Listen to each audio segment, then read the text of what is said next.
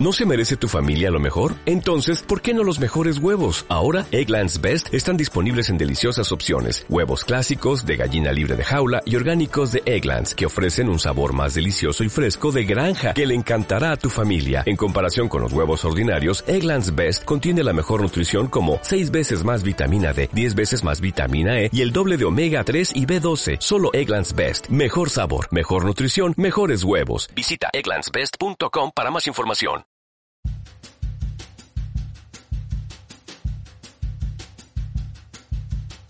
Hola a todos, ¿qué tal estáis? Yo soy Laia y esto es ¿Quién te lo ha dicho?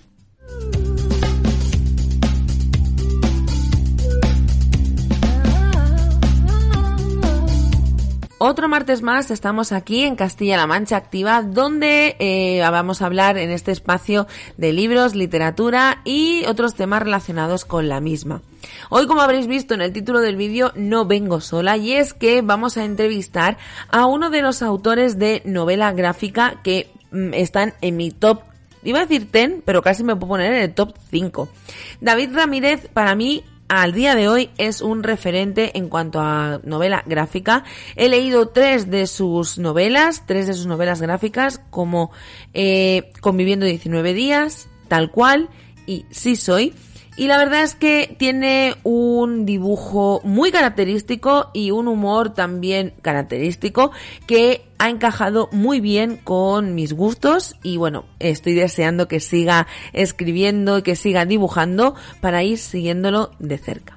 Pero bueno, vamos a empezar con la entrevista que al final es lo que nos trae aquí. Pero lo primero que tengo que hacer es agradecer a David que se haya prestado a responder a todas estas preguntas porque no me he quedado corta.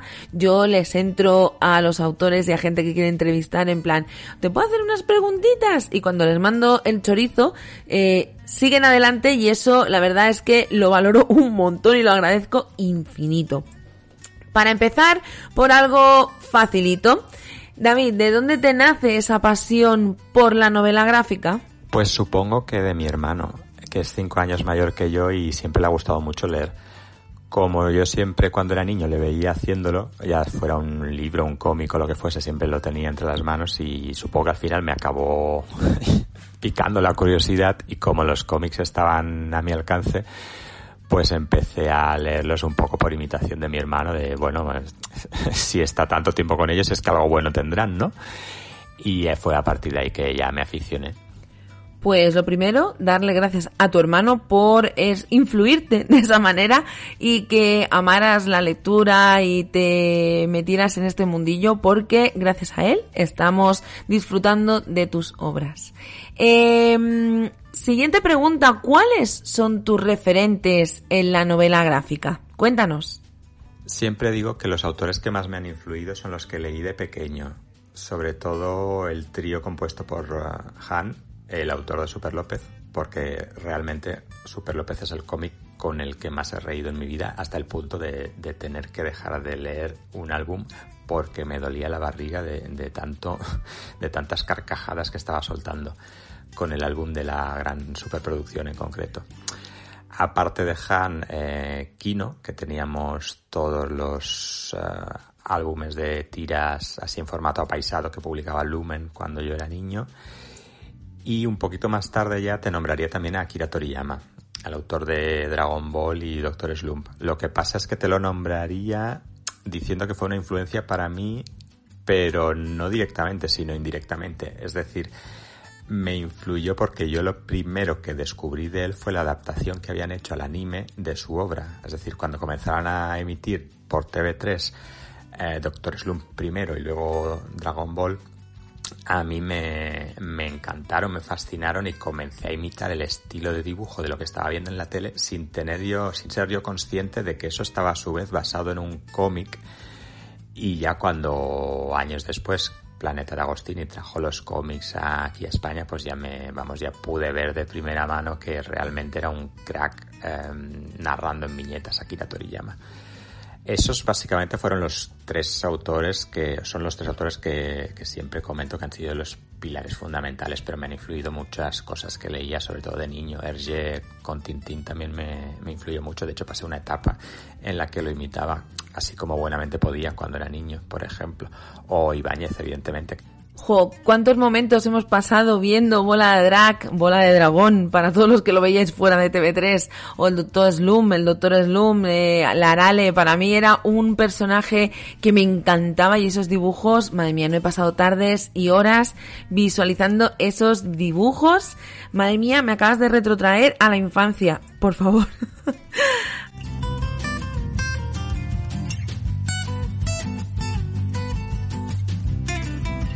volviendo un poco a los libros que te llevaron a meterte o a, que naciera tu pasión por la novela gráfica, ¿Has pensado alguna vez en pasarte a mm, novela convencional, a escribir alguna novela? Porque, claro, tú en tus eh, novelas gráficas cuentas una historia. ¿Se te ha ocurrido alguna vez el dejar de ilustrar y centrarte única y exclusivamente en escribir una historia? Pues a la novela tradicional no, pero alguna vez sí que me he planteado, y de hecho es algo que me gustaría probar en el futuro, sí que me he planteado ponerme con una novela ilustrada, que quieras que no vendría a ser un poco lo que está a mitad de camino del cómic y las novelas tradicionales. Eso sí que me gustaría probarlo, así un producto infantil bien bonito y además jugar con el hecho de que las ilustraciones tengan sentido dentro de la trama, etcétera. Eso me gustaría probarlo algún día. Pues que sepas, David, que si te animas, una lectora vas a tener mínimo. O sea, yo, vamos, eh, cualquier cosa que vayas a publicar a partir de ahora, que sepas que tienes aquí a una lectora aférrima que va a leérselo seguro.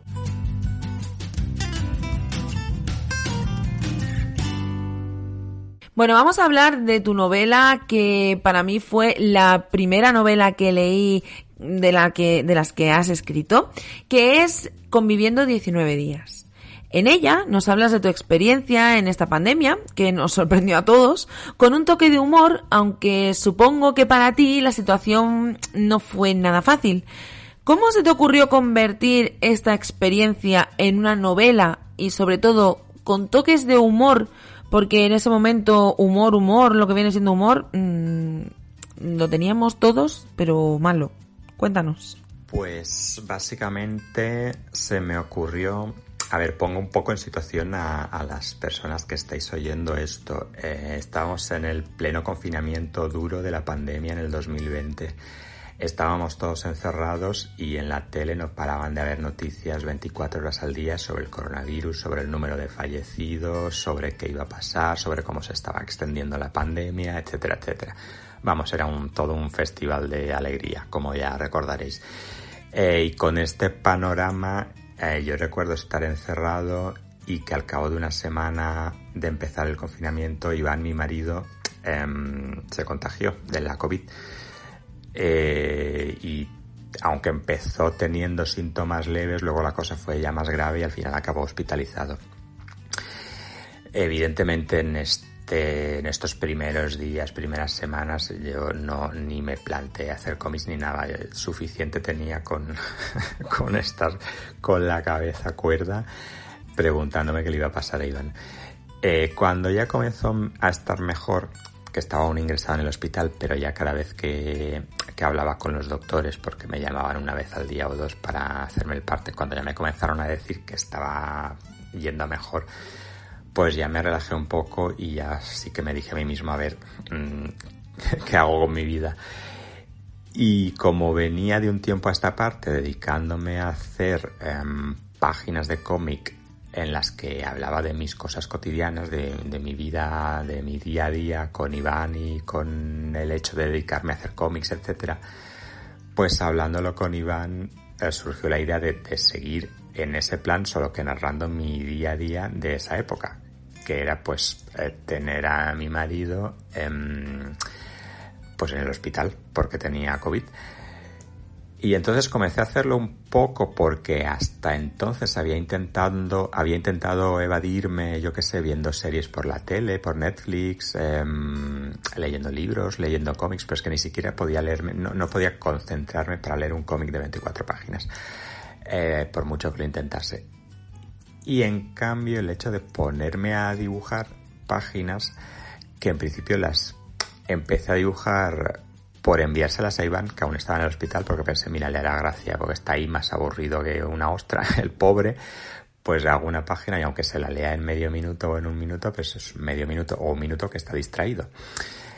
Y un poco a, haciéndolo me di cuenta que, que no solo servía para distraer a Iván, sino que yo las dos o tres horas o cuatro o las que estuviese haciendo cada página eran un tiempo precioso en el que estaba mi cabeza completamente en blanco, focalizada en hacer esa página en concreto y escapaba un poco de la espiral de tener puestas 24 horas al día las noticias que hablaban de toda la mierda que estábamos viviendo o de estar por Twitter viendo noticias de lo mismo eh, que no, no me hacían bien a, nivel mental para nada. Entonces fue un poco descubrir que era una especie de vía de escape también para mí mismo para poder sobrellevar el, lo que estábamos pasando todos. Después ya eh, enseguida Iván eh, se puso lo suficientemente bien como para venir a casa. Ya pude comprobar de primera mano que estaba bien, aunque teníamos que guardar la distancia de seguridad de dos metros todavía durante unas cuantas semanas, que esto lo cuento en el cómic. Así que eso me hizo que me relajase aún más porque ya vi que, iba todo bien con mi marido, pero al mismo tiempo seguía estando en casa solo, entre comillas, porque no podía interactuar con, con Iván, no podíamos hacer cosas juntos. Y entonces me dediqué pues eso, a, a pasar el tiempo haciendo páginas porque era lo único que me podía concentrar. Vamos, que la situación no fue para nada fácil. Lo primero, me alegro muchísimo de que Iván, tu pareja, esté bien que se haya quedado todo en un susto y que gracias a ese susto hayamos podido disfrutar con un toque de humor siempre de esta historia. Al final nos tenemos que quedar con que ya ha pasado, que afortunadamente todo ha ido bien y que bueno, yo personalmente he disfrutado muchísimo y mi marido también, tengo que reconocerlo, leyendo eh, Conviviendo 19 días.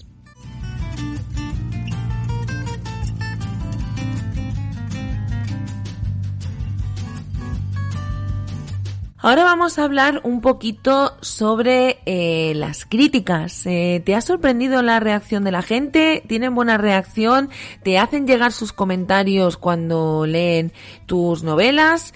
¿Cómo recibes las críticas? La reacción de la gente ya me imaginaba que sería buena porque estábamos mm, todo el mundo inmerso en esa especie de apocalipsis a cámara lenta que fue el 2020 y como estábamos todos pues igual de preocupados y de acojonados y pasando exactamente por las mismas circunstancias, pues es muy fácil que cuando comiences a contar eso en unas viñetas, eh, era muy sencillo que todo el mundo se viera identificado y se viese reflejado en esas viñetas, en, en los miedos que, que plasmaba yo sobre cómo iba a desarrollarse todo, sobre qué le iba a pasar a mi marido, etcétera. Y la crítica, pues la llevo bien básicamente porque, por lo general, y en este caso en particular, casi el 100% de las críticas han sido buenas, excepto algún energúmeno por internet que me ha mm, acusado de formar parte de la pandemia, supongo que porque negaba la existencia del COVID y estas cosas. En general, el resto de la gente siempre ha tenido palabras muy buenas para, para el Conviviendo 19 días, cosa que agradezco un montón. A ver, David, yo te voy a decir solo una cosa. De gente energúmena, el mundo está lleno. Y afortunadamente, y espero que siga siendo así, tú te vas a encontrar poca porque tus novelas son lo más y es que no se merecen una crítica negativa. En fin, que mm, para gustos colores, pero si queréis disfrutar de una buena novela gráfica, eh, de humor y reíros un buen rato, no tenéis que dudar un momento. Buscad las novelas de David Ramírez porque las vais a disfrutar un montón.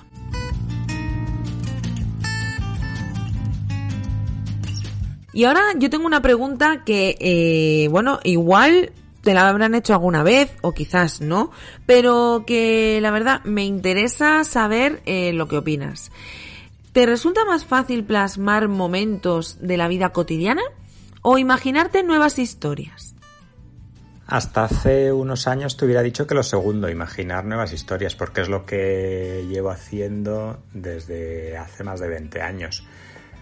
Pero justo en el 2019 me dio por comenzar a narrar mi vida cotidiana y la verdad es que le he pillado el tranquillo a esto de plasmar anécdotas del día a día. Así que hoy en día te diría que, ambas cosas me resultan igual de fáciles. Eso sí, como, llevo ya unos cuantos años con el tema de plasmar la cotidianidad, pues sí que tengo el gusanillo de, a ver cuándo me pongo a, inventarme partiendo de cero eh, alguna historia, ya sea ciencia ficción como hice en su día con B3 o algo más fantástico. Sí que tengo ganas de ponerme otra vez con algo así.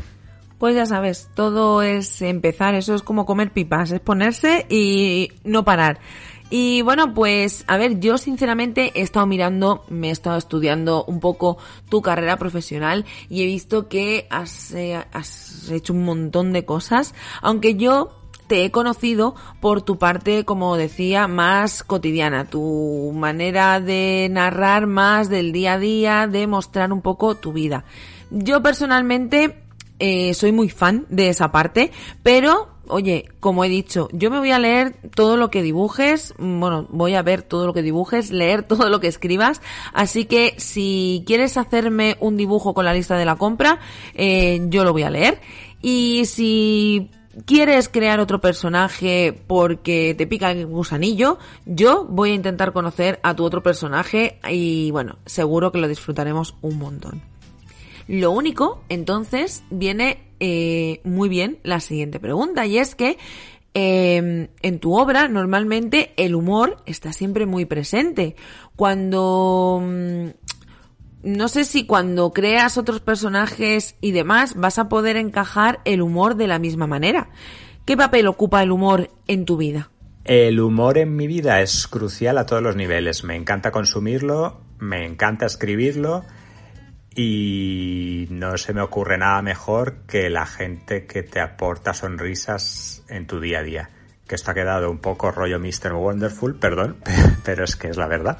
Si es que al final todos nos reímos de las frases de Mr. Wonderful, pero todos en nuestra vida llevamos un Mr. Wonderful dentro. Eh, y tienes toda la razón. Ahí te tengo que dar toda la razón y nada más que añadir, señoría. David, aparte de tus novelas gráficas, mis hijos y yo disfrutamos mucho con los Momonsters. Pero ¿nos queda alguna faceta más por descubrir de ti? ¿Algún proyecto que nos puedas contar? De momento, en los dos proyectos en los que estoy involucrado hoy en día, eh, cero sorpresas, me temo. Porque por un lado, en el mundo de la animación, eh, Monsters es una serie que está funcionando muy bien, que ya se está emitiendo en más de 50 países y gracias a todo eso nos han dado luz verde para ponernos ya con la tercera temporada, así que estamos en ello. Eh, y en el mundo del cómic el proyecto en el que estoy involucrado también es continuista porque viene vendría a ser una especie de tercera parte después del tal cual y el sí soy pues ya he comenzado a subir a mis redes sociales nuevas páginas eh, de estas autoconclusivas y con temática cotidiana que supongo que en algún momento del año que viene pues acabarán siendo un bonito recopilatorio. Pues entonces lo primero que te tengo que dar es la enhorabuena por esa tercera temporada. Mis hijos y yo estaremos muy contentos porque seguimos viendo eh, y disfrutando de esos dibujos. Y en cuanto a la novela gráfica, pues más feliz todavía porque sí, yo te sigo por redes, que por cierto, para todos los que no lo conozcáis, David tiene eh, redes sociales, tiene Instagram. Lo podéis encontrar como David Ramírez Ross, todo seguido, y allí pues cuelga muchísimas eh, historietas, muchas viñetas, que la verdad es que son una pasada, a mí me encantan, eh, vamos, y estoy deseando el que saque el recopilatorio, el tercer recopilatorio, para poder, para poder disfrutarlo, como los dos anteriores, claro, o más.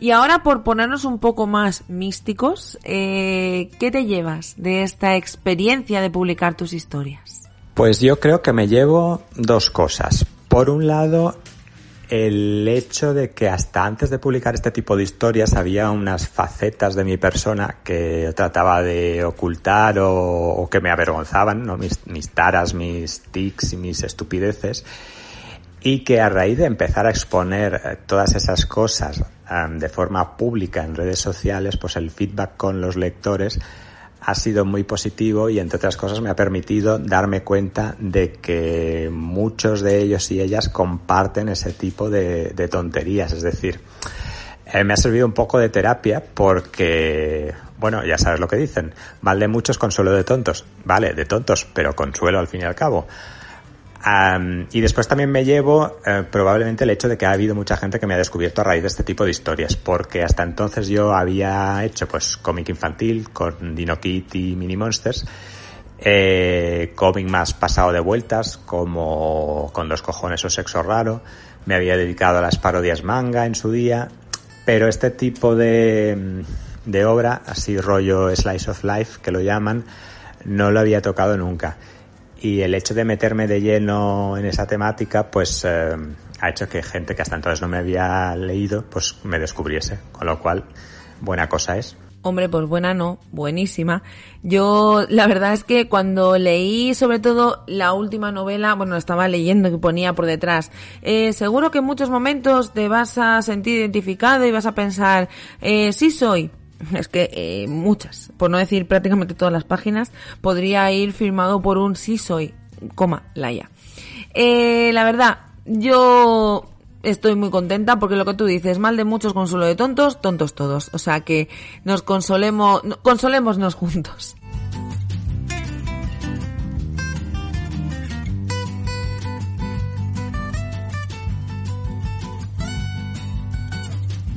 Y ahora para acabar, porque no quiero quitarte más tiempo, eh, la última pregunta, pero no la menos importante, ¿por qué crees que la gente tiene que leer tus historias?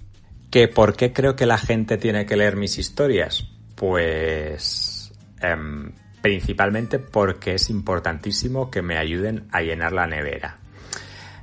Y después de este ataque de sinceridad, en segundo término, porque creo que son un tipo de historias, y esto lo digo en serio, que las lea quien las lea, sea hombre, mujer, soltero, emparejado, cisetero, LGTB, más mayor, más joven, etcétera, cualquiera, se verá reflejado en muchas de esas páginas y eso les, les hará mucha gracia. O sea, lo tengo comprobadísimo porque me lo han comentado muchas veces em, lectores que se compran mis cómics y que precisamente los de este tipo, como el Si Soy o el Tal Cual o el Conviviendo 19 días, se los han dejado a leer a sus parejas, que no suelen ser lectoras de cómics, y en cambio estos sí que los han disfrutado y les han hecho mucha gracia. Así que, no sé, mm, mejor piropo que ese, no se me ocurre ninguno. Pues es que yo estoy totalmente de acuerdo contigo. Yo creo que es el mejor piropo que te puedas decir. Y el ataque de sinceridad, eh, vamos, es que ante todas las cosas, o sea, ¿por qué tenéis que leer a David Ramírez? Porque todo escritor, todo dibujante o todo historietista, como vuelvo a decir que pone en la Wikipedia, necesita comer. Porque nos gustará dibujar, nos gustará publicar podcasts, nos gustará subir vídeos a YouTube, pero las cosas no se hacen por amor al arte a veces. Y uno pues eh, tiene necesidades que hay que cubrir y el trabajo pues ayuda a cubrir muchas. Eh, toda la razón en cuanto a que muchos eh, lectores o no lectores, mejor dicho, de novela gráfica, eh, se han enganchado a tus historias gracias a tal cual, si soy y conviviendo 19 días. Yo, la primera, yo no soy una lectora, ahora ya sí, puedo decir que sí, pero cuando conocí tu obra no era una lectora muy pues eh, recurrente digamos de novela gráfica pero sí que es cierto que eh, le he cogido el gustillo y me encanta. Así que vuelvo a repetir y no quiero que suene a peloteo ni, como decíamos antes, a frase de Mr. Wonderful. Eh, todo lo que publiques yo leeré y mm, que encantada de haber pasado este ratito charlando contigo. Gracias de nuevo, David. Gracias por permitirme eh, entrevistarte para que te conozcamos todos un poquito mejor. Gracias por compartir tu tiempo conmigo y sobre todo gracias por todo lo que haces porque nos ha sacado una sonrisa en el confinamiento, sí, y todas las que están por venir todavía. Muchísimas gracias de todo corazón y te deseo lo mejor. Y bien, hasta aquí el programa de hoy. Espero que os haya gustado. Espero que os animéis, por favor, a leer alguna de las historias de David Ramírez. Ya os digo, es un tío, como habréis visto, encantador. Pero ya no solo eso, sino que es eh, un dibujante excepcional y un dibujante o ilustrador. Es que yo ahí ya no sé, mmm, pero bueno, es un autor, la verdad, chapó, que os recomiendo muchísimo, que vais a disfrutar muchísimo con sus novelas y que no me voy a cansar de recomendar porque la verdad se lo merece. Vuelvo a darte las gracias David y a todos los que estáis escuchando. Solamente me queda deciros que el martes, el próximo martes, mismo sitio, misma hora, nos volvemos a escuchar en otro programa más aquí en Castilla-La Mancha Activa. Deciros que, como siempre os cuento en el perfil de, de Castilla-La Mancha Activa. Obviamente encontraréis los programas anteriores, tanto en iVoox como en Spotify los podréis disfrutar. Así que si os lo perdéis en directo, pues no hay ningún problema porque siempre quedan ahí guardaditos. Por otro lado, deciros que a mí, como siempre, me podéis encontrar tanto en YouTube como en Instagram con eh, bajo el nombre de Quien te lo ha dicho. Allí cada martes y viernes vais a tener vídeo nuevo donde también os hablo de libros y en Instagram pues cuando puedo, sinceramente, para que os voy a decir otra cosa. Por último, y como siempre, eh, solo me queda invitaros a que sigáis escuchando la programación de Castilla-La Mancha Activa porque tiene programas fenomenales. Y ya solamente deciros que os emplazo a seguir escuchándonos el próximo martes y que paséis una maravillosa semana, que disfrutéis mucho de el verano y que paséis un maravilloso día. Hasta el próximo martes. Un beso muy muy gordo y cuidaos. Chao.